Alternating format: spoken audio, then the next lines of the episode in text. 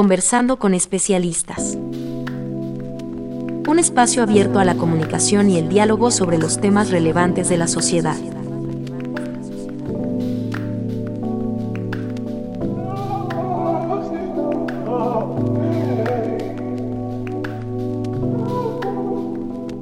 Nombre es Mariel, estamos desde Misioneros de Guadalupe con un tema muy padre e importante.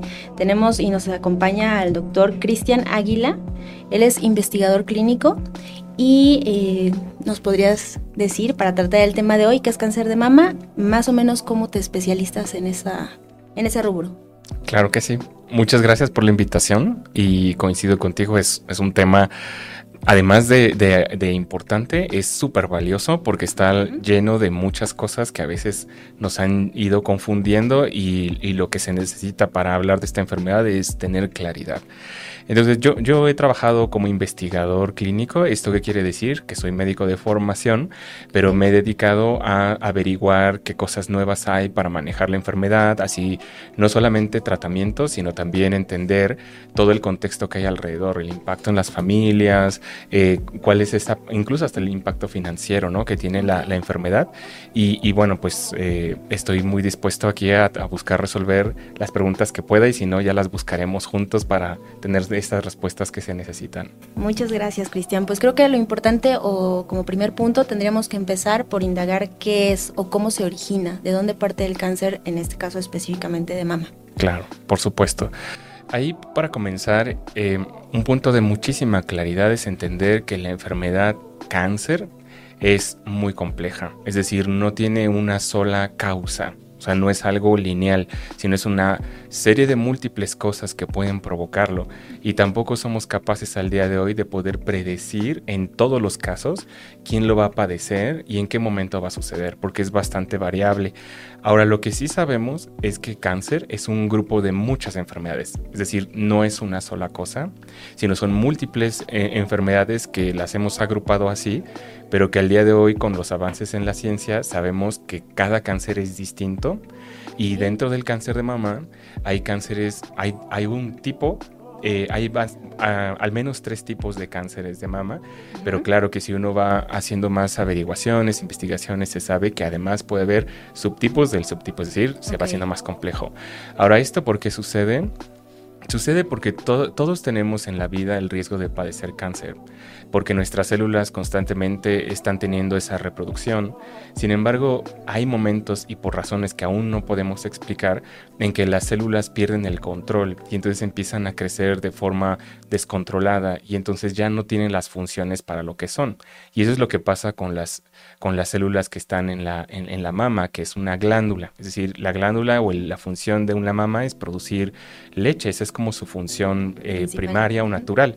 Eh, y entonces aquí es donde, por ser una glándula, tiene más posibilidades de desarrollar un tumor versus a otros órganos u otros tejidos en nuestros cuerpos.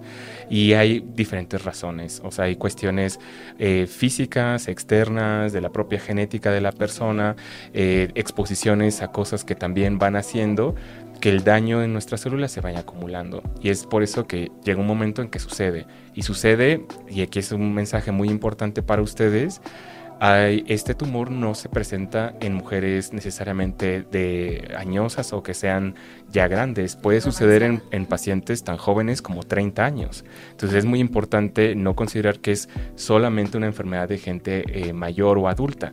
Es algo que puede suceder en gente joven también. Ok, entonces nos dices, o por lo resumiendo, el tema de las células es un tema que se va regenerando y que tenemos en todas las partes del cuerpo, específicamente en la mama es un poquito más complejo y por eso tiende a ser más propenso en esta parte de la formación de estos tumores. Ahora, eh, no todos los tumores o no todas las fibrosis incluso son malignas. Puede ser que... Ajá. No, eh, la mama tiene puede tener diferentes lesiones como pasan en, otras partes de nuestro cuerpo y, e incluso las llamamos tumores. Y la palabra tumor no dice más que es una masa o es una bola, pero no sabemos si esa bola es buena o es mala. Y es ahí donde empezamos a hacer diferentes análisis para saber si es benigno o maligno. Y cuando hablamos que sea algo maligno, nos referimos a que es cáncer. Entonces es necesario hacer una prueba que la hace un médico especialista que se llama patólogo, porque sin ella no podemos decir que sea cáncer. O sea, nadie que no haga esta evaluación al microscopio, nadie puede decir que sea cáncer o no hasta que no lo haya visto al microscopio. Ok, vamos a aprovechar este mes justamente que se, se ocupa como para hacer eh, concientización de, del cáncer de mama y eh, nos podrías ayudar con los síntomas, cómo podríamos diferenciar, ¿no? Porque pues quizá incluso como mujer es un poquito más eh, difícil, ¿no? Yo veo cualquier protuberancia o cualquier eh, descamación que he visto y a lo mejor me mm, pues me voy a los extremos y la verdad es que escuchar cáncer hoy día es un tema que nos vamos al, a lo más pesimista, ¿no? Entonces, ¿cuáles serían los síntomas y por qué no nos deberíamos de alarmar? Claro, muy buena pregunta. Eh, la verdad es que no, esta es una enfermedad, como ya lo decía antes, compleja. Esto quiere decir que no tiene un síntoma característico. Es decir, no por algo que yo vea o sienta es sinónimo, o sea, que inmediatamente es una confirmación de que se trata de cáncer. O sea, puede tener diferentes síntomas que son tan variables y tan diversos. Pero si es cierto, hay algunos que son más comunes que otros. Y vamos a hablar de los que son comunes. Em, Ustedes recordarán que cada cuando llega este mes y de pronto también de vez en cuando durante el año hacemos estas campañas de autoexplórate, tócate tus mamas y, eh, entiende o reconoce qué es lo normal para que cuando se presente algo normal tú tengas la, capacidad de poder decir esto no, no estaba antes, ¿no? Y esa es una medida extremadamente valiosa que de hecho permite detectar el 80% de los casos de cáncer de mama en México. el 80%, es decir, 8 de cada 10 mujeres que finalmente sí les diagnosticamos cáncer de mama, es porque se encontraron algo al explorarse ellas mismas. Eh, son muy pocos o mínimos los casos que detectamos por una mastografía porque no tenemos un programa en México que nos garantice que todas tengan la mastografía cada año como debe de ser. Y esa es una limitación de recursos, de tecnología, de múltiples cosas, ¿no? Entonces, por eso es que yo diría que sí es tan importante hablar de los síntomas. Ahora, ¿qué síntomas puede haber? Eh, los síntomas, sobre todo, que más bien llamamos aquí en medicina signos, es decir, lo que yo puedo tocar o ver, es con lo que vamos a empezar a detonar algo que llamamos sospecha. No le llamamos que sea cáncer ni le llamamos que sea un tumor maligno, sino que es algo que tenemos la duda. Y los mayores eh, momentos o cosas que nos hacen pensar en, esta duda es tocar una masa. Una masa que sea dura, una masa que además vaya creciendo y una masa que no necesariamente tiene que doler, pero que puede causar diferentes anormalidades en la piel de la mama. Por ejemplo, que se hunda, que se retraiga, que el pezón se vaya hacia adentro. También el segundo síntoma que podemos observar es que salga líquido a través de la mama cuando no se está lactando. Es decir, que no es leche. Puede ser sangrado, puede ser un líquido café, puede ser un líquido de diferentes colores, pero que no es el color eh, característico de la leche materna. Y eso nos los hace sospechar. Y la otra es empezar a encontrar también algunos abultamientos en la axila, porque hay que recordar que no todo sucede únicamente en la mama la mama está conectada con el sistema de nuestros ganglios que está abajo de nuestra axila. Entonces, si también ahí encontramos, por eso recordarán la autoexploración dice, hay que tocar la axila también, porque ahí podemos encontrar igual esas eh, masas que se van endureciendo. Es lo primero que nos hace pensar que debemos de acudir al médico para que podamos saber qué es lo que, hay que hacer para averiguar si es cáncer o no. Ok, muy bien. Entonces, como primer signo o síntoma sería entonces el eh, la apariencia de alguna protuberancia físicamente que podamos palpar. Alguna bolita, claro, exacto. Y hablabas de tipos y subtipos. Esto entonces, dependiendo la ubicación, es en donde podríamos como eh, eh, encasillarlos en algún tipo de, o mencionabas tres tipos que ahorita vamos a tratar. ¿Cómo diferenciamos estos? Bueno, digamos, siguiendo la secuencia que la que estamos hablando, alguien que tiene sospecha, y que se acerca al médico, hacemos algo que se llama biopsia. Y biopsia es extraer una parte del tejido o de esa bola que estamos tocando, que es la que creemos que, tenemos esa duda de si es bueno o es malo. Y después la pasamos al patólogo y el patólogo va a mirar en el microscopio si tiene algunas características de que estas células están enfermas de cáncer. Y lo primero que nos va a decir es que si es cáncer o no es cáncer y nos va a decir dónde se originó. O sea, no vamos a entrar mucho a detalle porque es algo muy, muy eh, técnico, eh, pero eso nos da una primera clasificación. O sea, de dónde se originó el cáncer, en qué parte de la estructura de, de la mama, porque no es todo es igual, sino hay diferentes tejidos dentro de la mama. La siguiente parte, eso es ponerle digamos, el nombre, decirle si es un tumor que es maligno o que es cáncer. Ahora tenemos que saber qué tipo de cáncer de mama es. Y ahí es donde entramos que tenemos tres tipos. Para saberlo hay que hacer unas pruebas. Y tenemos aquel que es sensible a las hormonas de las mujeres, estrógeno y progesterona. Ese le llamamos que es hormonosensible por eso, porque es sensible al estímulo que hacen las hormonas de las mujeres y por tanto estimula que crezca. La segunda es algo que es un receptor que llamamos, es un receptor de crecimiento epidérmico, así se llama, y esto es otro de los tipos de receptores que tienen nuestras células que le dicen tienes que reproducirte. Ahí, este, este subtipo lo tiene excesivamente. Entonces lo que hace es que se reproduzca muy rápido ese tumor y por tanto es uno de los más agresivos. Y después tenemos otro que le llamamos triple negativo. Y ese es uno muy difícil de tratar, porque ese triple negativo no tiene ni estrógenos, ni progesterona, ni este factor de crecimiento, es decir, no tiene esos tres receptores. Es por eso que le decimos triple negativo, es decir, los tres son negativos. Entonces, ¿eso qué es? Es un tumor que al día de hoy no sabemos qué sea. O sea, sabemos que es complejo, si es un cáncer, pero no tenemos algo al que dirigir tratamientos, porque para los otros sí lo tenemos. Por eso saber qué tipo es es súper importante. Si no sabemos esto, no podemos tratarlo. Y aquí ayuda el hecho de que la autoexploración o que se diagnostique en lo más temprano eh, pues nos ayuda a llevar un diagnóstico, obviamente, o el triple eh, negativo es, no importa en qué momento lo identifiques. Sí, vamos a ver. Eh, hacer el diagnóstico muy temprano le llamamos que es diagnóstico oportuno o diagnóstico en tiempo. Eso quiere decir, si yo ya me toco una bola, hay que ver rápidamente si eso no es cáncer. Eso es súper clave. O sea, no dejar pasar más el tiempo. Si entendemos, y está bastante descrito, que pasan muchas cosas como persona, que te da miedo, ¿no? Porque tú piensas que puede ser algo malo y entonces tratas de, de esquivarlo.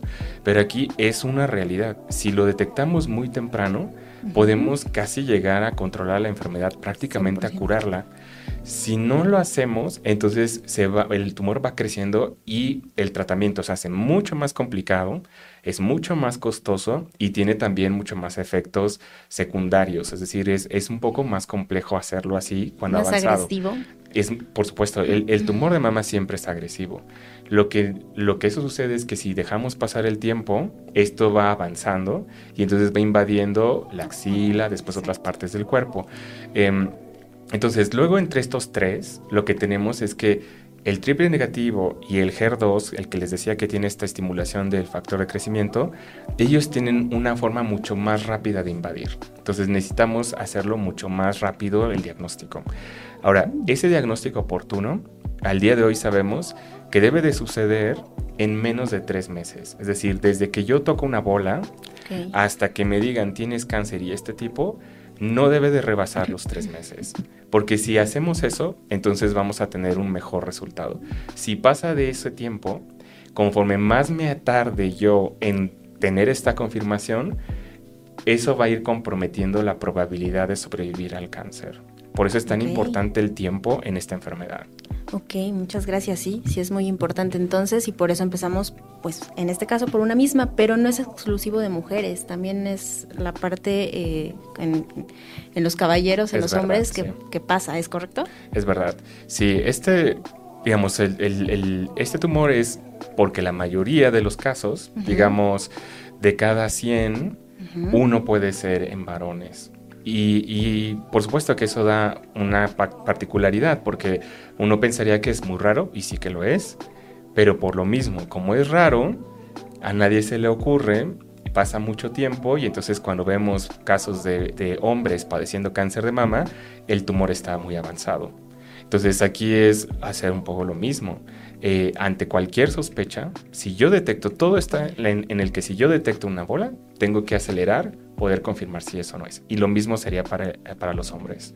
Ok, sí, porque hablabas o decías esta parte de que como es la glándula mamaria y está dedicada a la producción de leche, pues lo hacemos exclusivo de mujeres, ¿no? Esto no es cierto. O sea, también puede, puede darse en hombres y no es algo eh, ajeno, sucede. Sí, sí, porque los hombres también lo tenemos. Lo que ha pasado es que no se ha desarrollado la mama, porque no tenemos las hormonas femeninas. Esa es la, la razón por la cual no lo pensamos así. Ok, perfecto.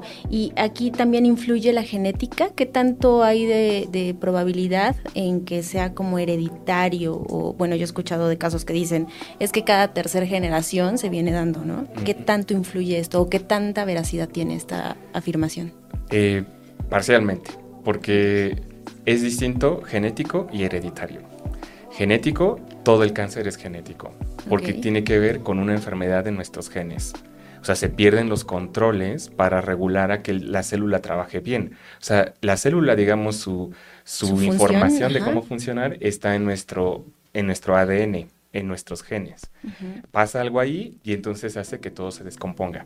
La cuestión es que hasta hace poco empezamos a saber qué genes están relacionados con esto. Eso es genético. Por otro lado tenemos lo hereditario, es decir, errores que nos van pasando nuestros progenitores. Y eso aunque no es frecuente, sí es muy importante diagnosticarlo. Ok, entonces sí es importante, pero al final todos tenemos el mismo riesgo, entonces sería importante justo el, diagnóstico temprano u oportuno. Sí, diría que aquellos que tienen eh, casos de herencia tienen un riesgo incrementado. Ok. Pero tenemos que localizarlos y para esto también hay pruebas para hacerlo. Ok, entonces vamos a ir a un corte, pero ¿te parece si ahorita continuamos? Porque está súper interesante. Buenísimo.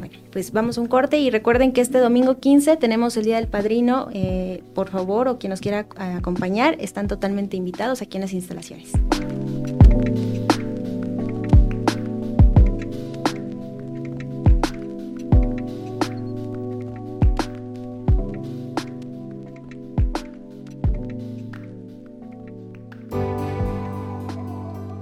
Hoy la misión continúa. Este año Misioneros de Guadalupe sigue respondiendo al llamado de ser iglesia en salida. Por primera vez incursionaremos en un ambiente musulmán, conviviendo y compartiendo nuestra fe en una nueva tierra de misión, Túnez. Esta nueva tarea representa un reto importante, pues el Islam es la religión predominante entre la población y solo el 0.35% profesa el cristianismo. Además, las restricciones religiosas limitan la evangelización, por lo que el desafío será compartir nuestra fe entre nuestros hermanos musulmanes, tratando de dar el mejor testimonio en nuestro servicio. Por eso hoy, más que nunca, necesitamos de su apoyo. Sus oraciones y generosidad nos permitirán abrir nuevos caminos para que Santa María de Guadalupe, nuestra estrella de la evangelización, dirija y guíe esta obra misionera. Además, recuerde, una pequeña acción engrandece la misión. Juntos sigamos apoyando las misiones. Al realizar un aumento en su actual donativo, recibirá un pequeño presente y estará contribuyendo grandemente con este proyecto misionero. Para mayores informes, acérquese a su promotor misionero o contáctenos a través de la línea misionera. Llevemos la estrella de la evangelización a Túnez.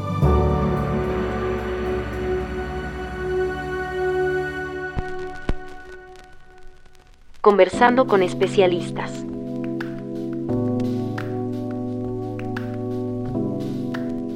Bueno, pues estamos de vuelta, seguimos con el doctor Cristian Águila. Él es especialista en, este tema de cáncer de mama y eh, vamos a leer un par de preguntitas que nos mandaron en el chat. Los invitamos a que de igual manera, así como en este momento eh, en el chat estén ahí este, interactuando con nosotros, vean también las otras redes sociales, nos encuentran como Misioneros de Guadalupe. ¿Y eh, te parece si te leo algunas, algunas este, preguntas del público? Claro, adelante. Muchas gracias. nos dicen que ¿Puede volver el cáncer si se extirpa un seno? Sí, sí puede regresar, porque es una enfermedad microscópica. Y cuando nosotros hacemos una extirpación por cirugía, pues obviamente quitamos lo que consideramos, o sea, quitamos el tumor y un poco más para tratar de abarcar todo. Pero como no tenemos visión microscópica, puede quedar ahí una célula, o las células también tienen mecanismos de defenderse, las que están enfermas de cáncer, y pueden quedar en un estado dormidas. Pasa un tiempo y tampoco tenemos explicación, vuelven a reactivarse y por eso pueden volver a crecer. Ok, tenemos otra más, muchas gracias. Dice, si soy varón y tengo mucha grasa en las mamas, ¿soy propenso a tener cáncer? No necesariamente. O sea, la forma de las mamas no necesariamente predicen que vaya a haber algo. Eh, cuenta un poco más los factores que nos ponen en riesgo. Por ejemplo, esa mama que es más grasa, pero diría que tiene más riesgo si, por ejemplo, hay consumo de alcohol o de tabaco. O sea, eso, por ejemplo, podría predisponer más a eso. Ok, perfecto. Y una tercera dice, ¿aumenta la probabilidad de tener cáncer en las mujeres que no tienen hijos? Sí, sí, sí, lo, sí es un riesgo incrementado y que está bastante eh, aprendido y descrito. Y esto es porque la forma natural, o sea, una mama acaba de crecer cuando lacta. Eh, si, esto no sucede, entonces, digamos, se quedó como en un punto intermedio, le faltó la última etapa. Y la segunda otra parte es que cuando la mujer está embarazada y está lactando, el trabajo o la producción de estrógenos y progesterona, que son las hormonas de las mujeres, se detiene. Y entonces esta enfermedad lo que sabemos es, entre más exposición tú tengas a estas hormonas, más riesgo tienes de, hacerlo. Entonces una mujer que no tiene esta pausa biológica por tener hijos, entonces significa que tiene más tiempo exponiéndose. Y eso es lo mismo que explica por qué el factor de riesgo de aquellas mujeres que empiezan a menstruar más temprano tienen más riesgo o aquellas que tienen una menopausia ya muy tarde tienen mayor riesgo. Porque todo va a razón de eso. Entre más tiempo yo tenga de exposición a mis hormonas femeninas, más riesgo voy a tener de desarrollar este cáncer. Ok, y aquí me gustaría eh, hacerte una pregunta de eh, la edad que tanto influye, porque nos decías al inicio que pues no es un tema exclusivo de personas mayores, entonces, ¿qué tanta influencia hay en, en personas pues en edad reproductiva que ahorita justo lo mencionas? Sí, esa es, una muy buena pregunta, porque esas cosas han cambiado. Eh, algunos médicos nos tocó que en nuestra formación de la escuela de medicina te hacían pensar que oncología o los cánceres eh, son de enfermedad de, una, de, un, adulto grande o un adulto mayor. Pero recientemente, eh, haciendo estas investigaciones, hemos sabido que en el caso particular, por ejemplo, de México, cerca o aproximadamente un 12% de los casos de cánceres de mama suceden en mujeres de menos de 40 años. Entonces, si nos ponemos a pensar en alguien que tenga menos de 40 años cerca de nosotros o incluso nosotros mismos, ¿qué estamos haciendo? ¿No? Estamos trabajando, estamos estableciendo nuestra familia, estamos quizá todavía estudiando y entonces imagínense que esto sucede, esta enfermedad, en una paciente o en una persona que está padeciendo este contexto de su vida, esta misma enfermedad en el contexto de su vida, pues tiene implicaciones mucho más eh, eh, que, van más allá de solo tratar la enfermedad, o sea, descompone la estructura de, la persona, de su familia, etcétera, y esto tiene eh, un impacto muy grande. Entonces, lo que hay que quedarnos aquí es que esto no necesariamente es algo que vamos a ver en mujeres de 60 o 65 años. También podemos ver tumores en pacientes mujeres de 20, 30 años. O sea, esto no tiene una explicación de una sola causa, porque son múltiples cosas que hemos tratado de entender por qué sucede esto, pero particularmente en México sí sucede en mujeres bastante jóvenes. Y esto es algo que es distinto en otros países. En otros países no se ve tanto esta proporción de mujeres muy jóvenes, pero en México y Latinoamérica sí se ve bastante frecuente. Ok, ¿a qué podríamos... Eh decir que se debe esta proporción en México específicamente o cómo andan los, eh, los porcentajes aquí en México de las cantidades. Sí. Em, mira, te diría que lo que mencionaba, más o menos como un 12%, o sea, puede ahí tener unas oscilaciones. Ahora, la causa, igualmente mencionaba, no la tenemos, o sea, una explicación así única no existe pero sí hay algunas hipótesis. Por ejemplo, hoy lo que ha pasado en nuestra sociedad mexicana es que las mujeres trabajan más y por tanto tienen más tarde familia.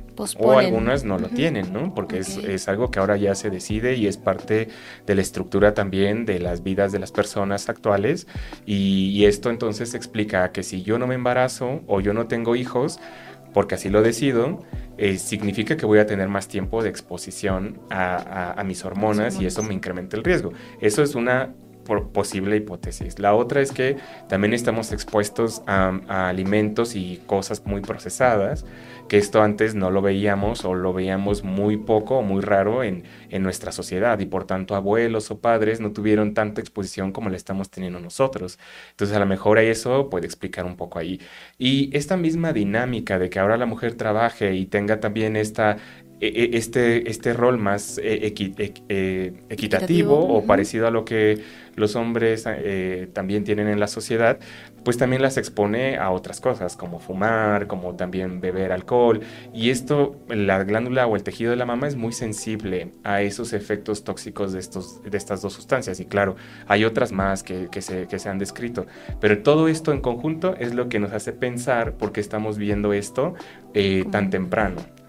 Ok, muchas gracias. Eh, tomando el tema de las hormonas y las mujeres ya como más específico, ¿qué pasa cuando hay un embarazo o en un embarazo se detecta un cáncer de mama? Sí, eso tiene una, es todo un caso particular de otra condición que llamamos cáncer de mama asociado al embarazo. Y puede presentarse muy temprano el embarazo, al final o incluso mientras esté dando la lactación. Esto lo que se considera es que la lesión posiblemente ya existía de tiempo atrás, pero no se detectó. Y obviamente cuando las glándulas están pasando por una estimulación durante el embarazo para crecer y digamos prepararse para poder lactar, es cuando entonces podemos detectar esta lesión. Entonces, no es como tal que el embarazo lo provoque, sino que parece un poco más un evento que coincide, ¿no? Que al estar embarazada me percato que esto sucede. Y en la lactación, pues también, porque obviamente eh, el ejercicio de la lactación, pues haga que la mujer contacte con sus mamas y entonces detecte que hay algo extraño y entonces ahí este, se puede acudir. Si eso sucede, es totalmente tratable y manejable y no necesariamente todos los casos ameritan a interrumpir el embarazo. Hay diferentes opciones que se tienen al día de hoy en donde se pueden buscar tener al bebé Obviamente que sea seguro, tanto para el bebé como para la mamá, pero sí sé que se pueden hacer cosas. No, no necesariamente significa que hay que tomar decisiones que no queramos hacer, ¿no? Como perder al bebé o, interrumpir el embarazo. Exactamente. Entonces, hay opciones y hay que consultarlas. Esas existen. Pues es muy interesante. En cuanto a tratamiento, eh, digo, en, en, personas embarazadas, ¿es igual o es más complejo que es como se llevaría con una persona no embarazada? Lo que hacemos, eh, bueno, eh, lo que sucede en, una paciente que está embarazada y que tiene además el diagnóstico de cáncer de mama va a depender mucho en qué momento se presenta. Entonces, básicamente distribuimos el embarazo en trimestres. Entonces, si es el primero, es un periodo muy crítico eh, porque es donde se está formando el bebé y es muy sensible a los medicamentos que se utilizan para tratar el cáncer. Entonces ahí las opciones hay que trabajarlas y discutirlas muy bien porque hay que ver también qué condición tiene el tumor. No es lo mismo tener un tumor pequeño, no es lo mismo tener un tumor que es pequeño y además es sensible a hormonas, porque usualmente crecen un poco más despacio, a que tenga un triple negativo y que sea un tumor que es una, es una bola muy grande. Eso eh, sí habría que tratarlo. Y entonces hay que buscar diferentes opciones. O sea, no hay una respuesta única, lamento decirlo, o sea, no para todos es igual. Y después, si ya está más tarde en el embarazo, incluso se puede dar hasta quimioterapia, eh, porque hay diferentes quimioterapias que se pueden seleccionar. Entonces, todo esto está estudiado y todo esto está disponible, incluso en nuestro país. O sea, no requiere algo extremadamente complejo. O sea, básicamente vamos a regresar casi siempre al mismo manejo, porque son casi los mismos fármacos que se utilizan estés o no embarazado. Va a depender un poco más bien de qué queremos cuidar, o sea, que no se dañe el bebé y también cuidar la salud de la mamá, ¿no? Ok, doctor, entonces sí hay diferentes opciones y no habría que alarmarse en este caso, hay formas de hay tratarlo. Hay que consultar, exacto. Ok, tenemos otra pregunta del chat. Dice, ¿hay mastografías que no opriman las mamas y los resultados son confiables? Bueno, hasta el día de hoy no la tenemos. Todo el mundo creo que deseamos encontrar nuevas alternativas. Sí existen o sea, nuevos métodos que se pueden hacer, pero nosotros en medicina hablamos siempre de lo que es estándar, es decir, lo que deberíamos de hacer porque es lo más estudiado, lo más demostrado que nos sirve, o sea que si lo hacemos tantas veces podemos tener la certeza de que vamos a ser precisos. Y eso es lo que sucede con la mastografía. Pero también hay otras opciones que no necesariamente hacen la compresión de la mama, como por ejemplo una resonancia magnética de las mamas, pero tiene sus indicaciones, porque es más costoso, por ejemplo, que una mastografía. y, y entonces esto tiene diferentes variaciones. O sea, yo la verdad claro que es doloroso, pero también podemos utilizar algunos analgésicos para que el dolor no sea tanto, ¿no? Y además, bueno, afortunadamente se tiene que hacer no tantas veces este, en el año, al menos una o cada dos años se puede hacer dependiendo del resultado. Ok, en esto a mí me gustaría indagar un poquito más en la mastografía porque... Eh, digo, tenemos muchos mitos, ¿no? Es radiación e inclusive eh, los desodorantes, ¿no? Es muy sonado que ciertos desodorantes provocan o, detonan la aparición de cáncer de mama, pero en tema de la mastografía, ¿cada cuánto, a partir de qué edad, con qué frecuencia tendríamos que, llevarla a la práctica? Muy bien, preguntas también muy importantes a ver. A ver, la mastografía es, puede tener dos tipos. O sea, le llamamos, es una mastografía diagnóstica, es decir, yo ya me toqué la bola, entonces ya no es para prevenir, es para diagnosticar y empezar toda la serie de evaluaciones que hay que hacer para confirmar es cáncer o no. Y tengo la otra que le llamamos de tamizaje o de pesquisa, que quiere decir yo no me toco nada, pero de forma regular, de forma preventiva, yo me lo hago y esto, esto sí tiene sus indicaciones que son muy claras. Todo parte a partir del momento que en nuestro país hay más, o sea, en qué edad es más frecuente empezar a ver estos tumores. Como la edad más frecuencia, si juntáramos todos los casos y sacáramos un promedio, más o menos la aparición de cánceres que vemos es alrededor de los 52, 54 años. Y entonces lo que hay que hacer es, para detectar esta enfermedad, hay que hacerlo como más o menos 10 años antes de ese, de ese punto pico, por así decirlo. Entonces la indicación de nuestra norma eh, dice que deberíamos de comenzar a hacer este programa de revisión a los 40 años. Y esto también obedece a que si tú lo haces antes de, de esa edad, va a ser muy doloroso y posiblemente no encontremos o tengamos ahí algunas confusiones. ¿Por qué? Porque la glándula de una mujer de menos de 40 años es más glándula que grasa y la glándula es muy sensible. O sea, entonces si ustedes se pegan o, o, cuando te comprime es bastante doloroso. Y además es algo que decimos que es denso, es decir, la, la mastografía no me va a dejar ver claramente. Cuando es a partir de los 40 y se va acercando a la menopausia, se va cambiando la glándula y se va haciendo más grasosa. Y entonces la grasa, cuando yo le aviento la radiación de la mastografía, me deja ver mucho más claro. Entonces por eso es que es a partir de ese momento. Si yo desde antes tengo eso es algo que sea distinto. Si yo tengo, y decíamos hace rato, de que es diferente hereditario que genético, hereditario, para pensarlo, tenemos que hacer cuenta de si yo tengo familiares que han padecido cáncer de mama, de ovario, de colon.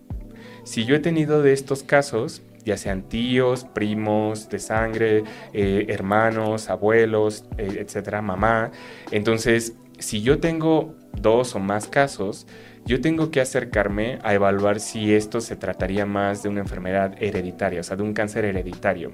Eso sí quiere decir que se va pasando el desarreglo o algo que se descompuso en uno de los genes, se va pasando en las diferentes generaciones. Es ahí que sí es distinto. Esos casos deberían de primero ser evaluados por un genetista y ellos nos van a ir guiando qué es lo que hay que hacer. Porque ahí incluso, aunque tú tuvieras 30 años, pero tienes diferentes casos de cáncer en tu familia, tú tendrías que hacer las evaluaciones antes de los 40 años. ¿Ok? Por eso luego aquí empieza un poco el enredo y la confusión, pero siempre pregunten. Ante la duda, siempre mejor preguntar. Y luego, la, decía yo la resonancia, ¿no? Y el mito que decías. La mastografía manda muy poca radiación, es decir, esa radiación es mínima y la hacemos una cada vez un año, cada, cada año o cada dos años, dependiendo del resultado, eh, y es algo muy mínimo, eso no va a provocar daño. Eh, ahora, en aquellos pacientes que por alguna condición no pudieran hacerse mastografía, porque por ejemplo tienen implantes, ¿no? En ellos no podríamos hacer una compresión porque vamos a lastimar o dañar el implante. Entonces en ellos la indicación es hacer la resonancia magnética. Y la resonancia magnética no utiliza radiación, es unos imanes que nos permite ver una imagen y entonces ya poder detectar lesiones. Tiene la disponibilidad de las resonancias no es tan vasta como las mastografías, eh, pero bueno, están también disponibles en el país. Y quiero cerrar antes de pasar a lo del desodorante, de decir, si tú te haces una mastografía, sea esta de diagnóstico o sea porque te invitaron a un programa y te la ofrecieron gratuitamente, no la dejes si no te dan un resultado. Es decir, eso no acaba con hacérsela, acaba hasta que te dan un resultado de la interpretación. Porque sí tenemos muchos casos y, está por salir una publicación de que desafortunadamente hay mujeres que se hicieron mastografías, nunca regresaron por los resultados y algo que era muy pequeñito, cuando han regresado ya son tumores que ahora son metastásicos, es decir, invadieron otras partes del cuerpo. Entonces por eso es importante no dejarlo. Entonces no sé si estamos en tiempo o esperamos para hablar del desodorante. Eh, ¿Te parece si contestamos una pregunta más o unas preguntas más y volvemos porque no es el único mito, hay muchísimos seguro más. Seguro que los hay. Entonces nos dicen eh, los tratamientos, bueno, lo dejamos este para después porque va parte de, además de la autoexploración, ¿qué otras alternativas existen para detectar el cáncer de mama? Lo que nos decías. La autoexploración es la herramienta más poderosa porque es la más, eh, digamos, no consume más que tus propios recursos, ¿no? Y eso detona, o sea, eso te da eh, como la señal de que tienes que empezar a buscar, o sea, atención médica. Entonces, esa, esa por, en países como el nuestro ha sido eh, la recomendación y sigue siendo la recomendación vigente de seguir haciéndolo. Y uno puede buscarse ¿eh? videos y demás, porque sí tiene una serie de pasos que hay que hacer. Y la otra es que la mastografía, ya lo dijimos, hay diferentes técnicas y diferentes calidades. Hay que, esperar, hay que pedir que sea digital, porque la digital es que permite hacerte ampliaciones y demás. O sea, ya las antiguas, que son estas como tipo radiografías, ya no sirven de mucho y no dan tanta claridad. Y otras que podemos mencionar solo para saber, pero no tienen indicación para todos los casos, es la resonancia, ultrasonidos podemos hacer, también hay otros tipos eh, llamados tomosíntesis, diferentes técnicas de imagen de diferentes aparatos que hoy nos permiten eh, caracterizar o ver mejor. Pero bueno, la que es así de ley tendríamos que ser autoexploración y mastografía. Y en aquellos casos que queremos ver muy específicamente algo, podemos poner ultrasonido. Ok, y para cerrar ese tema, ¿es lo mismo la autoexploración en hombres y mujeres? En hombres, obviamente la, densidad y el tamaño de la glándula es bastante más pequeña, entonces sí que se puede hacer una autoexploración, digamos, un poco adaptada, porque obviamente se toca mucho más fácil en, un hombre que en una mujer.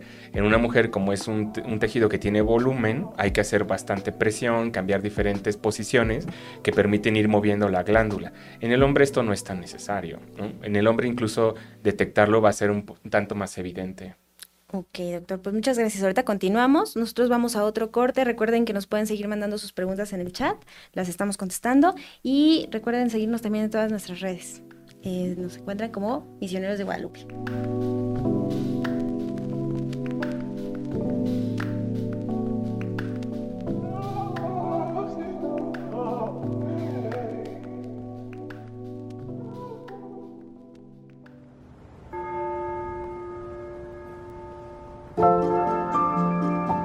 Los santos son amigos, protectores que desde el cielo nos guían, nos enseñan a vivir y nos señalan siempre el camino a Jesús. Cuando conocemos su vida, descubrimos que son hombres y mujeres como nosotros cuya entrega al Señor fue ejemplar. Saber de su existencia y su legado nos ayuda a caminar y descubrir en nosotros el deseo de amar y seguir a Cristo. Escucha Misión Ser Santos, todos los lunes a las 3 de la tarde, por MG Radio Misionera. Nuestra misión se ve. Misioneros de Guadalupe en YouTube. Búscanos, suscríbete y comparte la palabra con tus amigos y familiares. Alegría, agradecimiento y generosidad. Con Santa María de las Misiones, Misioneros de Guadalupe.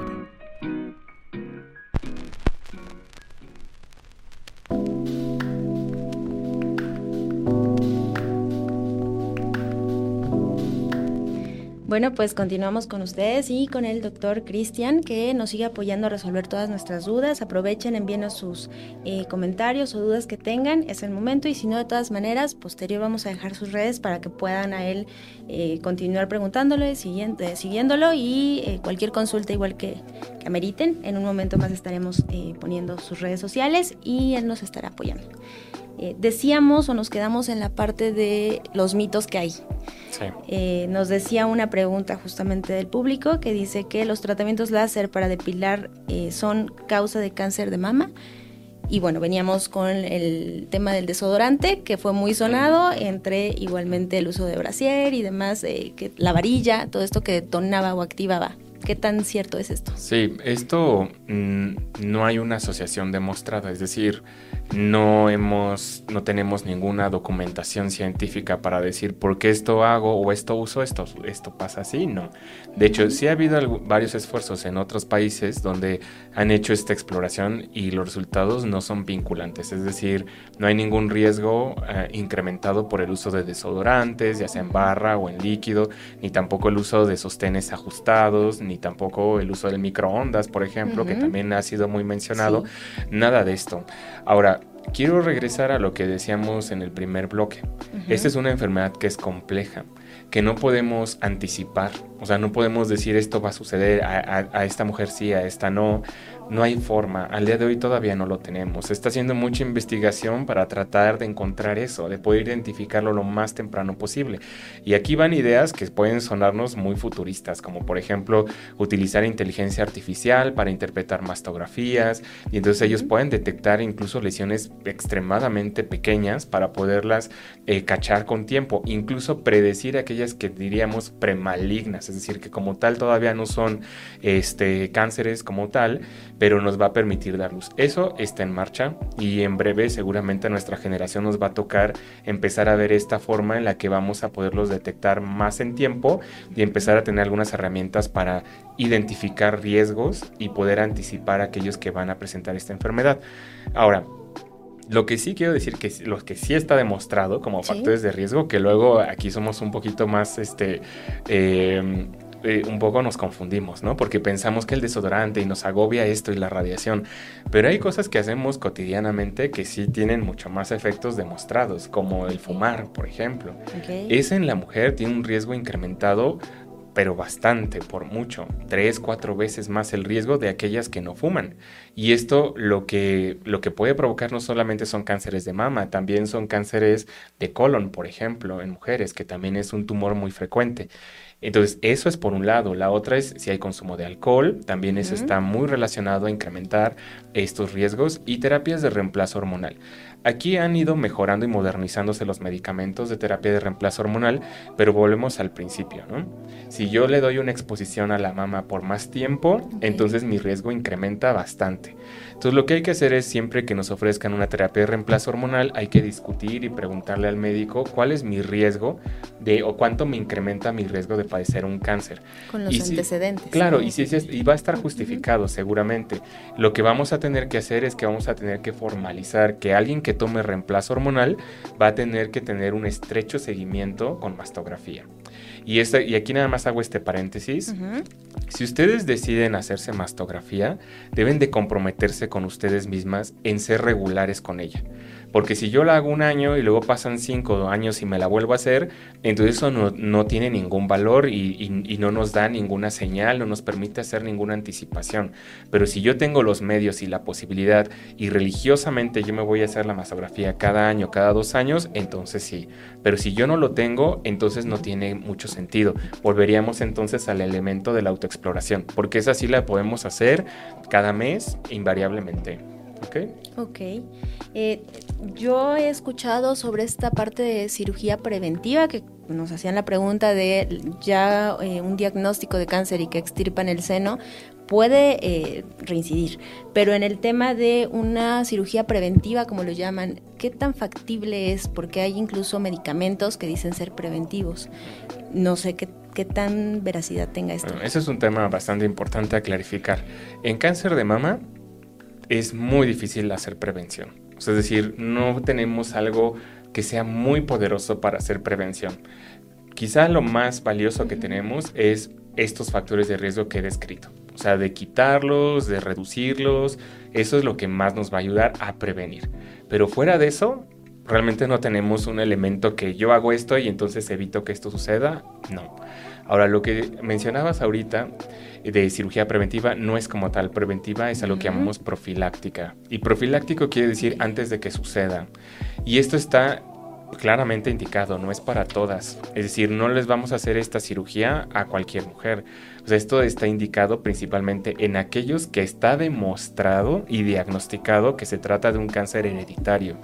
Y aun cuando es un cáncer hereditario, hay que discutir pros y contras.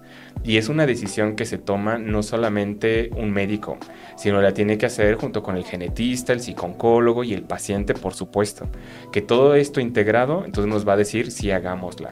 Y entonces vamos a poder hacer solo en una mama o en las dos. O sea, y hay que planearlo, porque también tendríamos que pensar en ofrecerle implantes, ¿no? Porque si tiene un impacto muy grande el hecho de perder la mama. Entonces no es una decisión así tan sencilla y tan rápida. O sea, sí hay que hacer todo el esfuerzo de que lleguemos todos a la conclusión de que esto es lo mejor para la paciente que estamos viendo.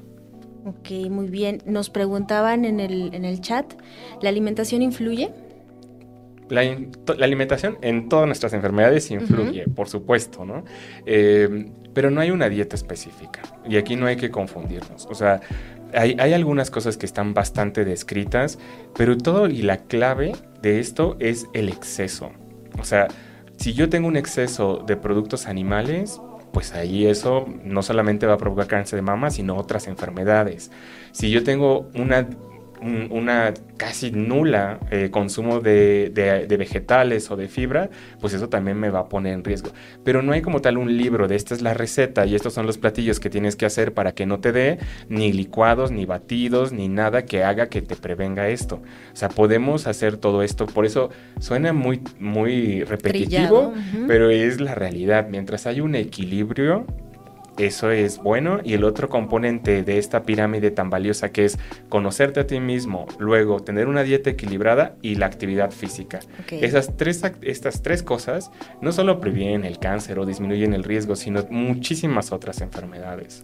Dentro de, qué bueno que toca ese tema, doctor, porque dentro de este eh, ejercicio físico, eh, justo hay, o dentro de los mitos, la parte de que si un movimiento fuerte, ¿no? En el tema de mujeres, un golpe, algo puede igual detonar. Totalmente mito. Nada cierto. O sea, porque aquí tal vez lo que pensamos muchas veces en estos casos, donde por ejemplo a lo mejor al cargar al bebé le da un golpe a la mamá y entonces dices que por el golpe me ha salido una bolita, es más probable que tal vez el golpe te hizo ver, o sea, eh, tus mamas y revisarte y entonces ahí tú encontrar algo que ya estaba. A que el golpe como tal o, algún otro trauma te lo provoque es poco probable.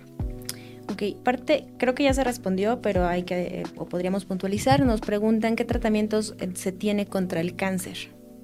Tratamientos es bastante variable y complejo. Lo que yo les podría decir de forma resumida eh, es que se entiende que se siente temor al momento que recibes un diagnóstico así. Eso, o sea, los médicos y todos los que nos dedicamos a esto lo tenemos bastante claro.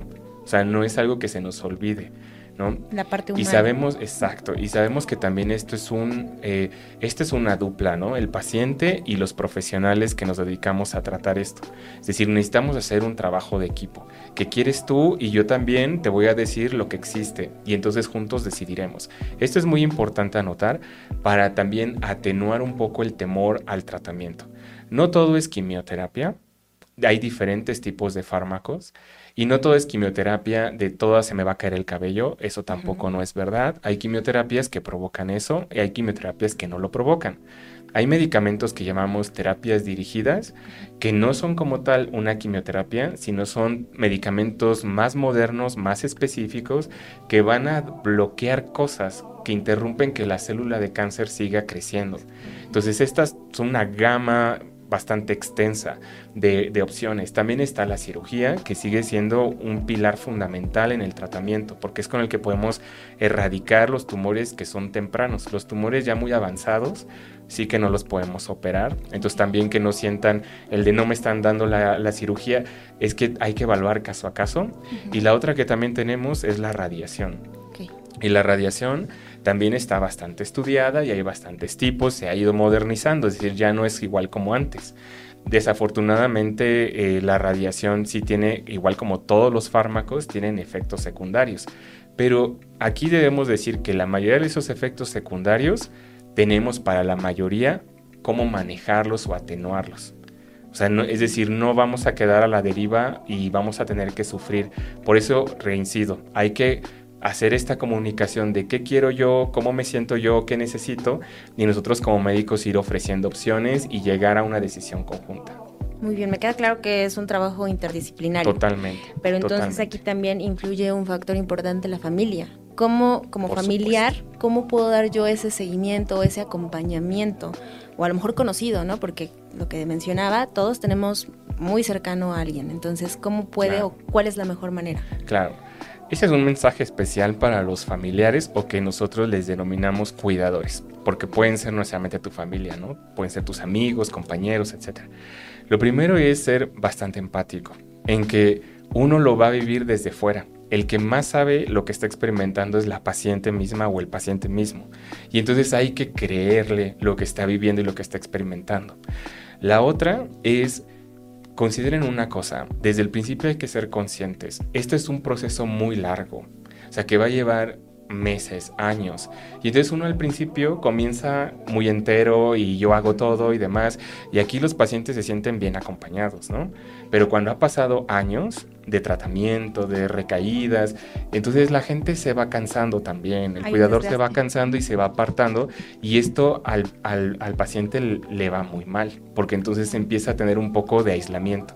Eso es lo que hay que pensar que va a suceder, aunque no queramos, ¿no? Esto va a suceder. Entonces hay que hacer un plan de cómo podemos rotarnos, cómo podemos ir a cargar pila como cuidadores para poderle ofrecer.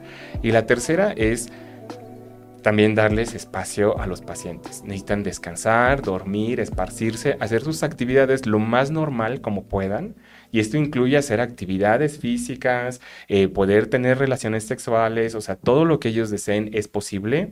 Es muy difícil o muy raro que esté algo contraindicado, pero muchas veces el cuidador en aras de cuidar quiere decir, come esto y, toma más agua y a ver, si vomitaste, come más. Y esto no es así. O sea, esto no va a ser así. Es un poco más de escuchar y facilitar lo que necesitan, pero no imponernos de decir, tú tienes que comer esto, tú tienes que hacer esto, tú no hagas esta actividad, no cargues pesado, porque entonces esa restricción, en vez de ayudar, se vuelve una limitante para el paciente. Muy bien. ¿En, México existen instituciones dedicadas a, este, a este cuidado o este seguimiento? Y si sí, ¿Nos podría decir como cuáles podrían ser? Sí, claramente. Eh, afortunadamente, y de eso tenemos que sentirnos orgullosos, en México hay muy grandes y muy buenas instituciones para hacerlo. Hay desde la parte pública como privada y por supuesto que entendemos que nuestro sistema es complejo, pero hay que ir, algo que decimos nosotros, navegando. O sea, las ayudas están ahí.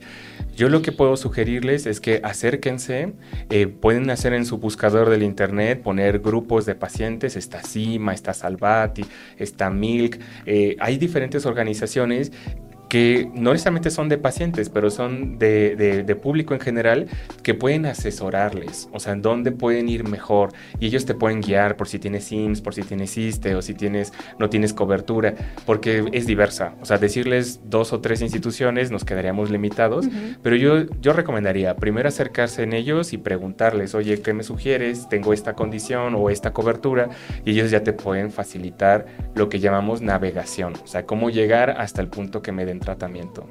Perfecto, entonces es eh, indagar, buscar, porque hay muchísimo afortunadamente. Afortunadamente. Eh, hay una última pregunta, esta nos la hicieron llegar. Eh, dice, ¿es verdad si tengo el cáncer inactivo y acudo a hacerme la mastografía, lo activo? No, no, no es nada cierto.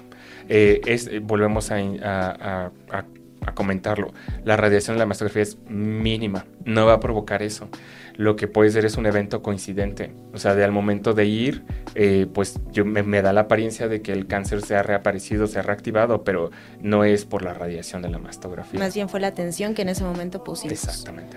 Ok, pues muy bien.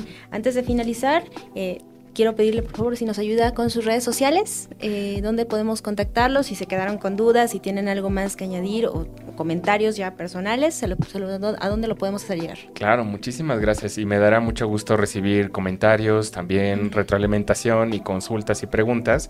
Eh, la red que más utilizo es X y entonces me pueden buscar como arroba M y si no también por mi propio nombre, que como no la, la combinación no es tan frecuente, pues darán conmigo, ahí está mi foto y pues ahí me podrán identificar. Perfecto, entonces ahí eh, seguramente estará recibiendo y continuaremos en contacto por cualquier otra situación. Yo quiero agradecerle, quedaron muchas preguntas al aire y nos hace falta mucho tiempo, pero el hecho de que estuviera aquí, su participación y la atención por, la, por atender a nuestra invitación, en nombre de Misioneros de Guadalupe le queremos hacer entrega de un reconocimiento. Ah, muchísimas gracias. Entonces, por favor. Gracias. Y gracias. de igual manera, un detallito. Ah, ¿qué tal? ¿Sí? Muchas gracias. Gracias. Muchísimas gracias, por Gracias, haber un gusto haber estado con ustedes.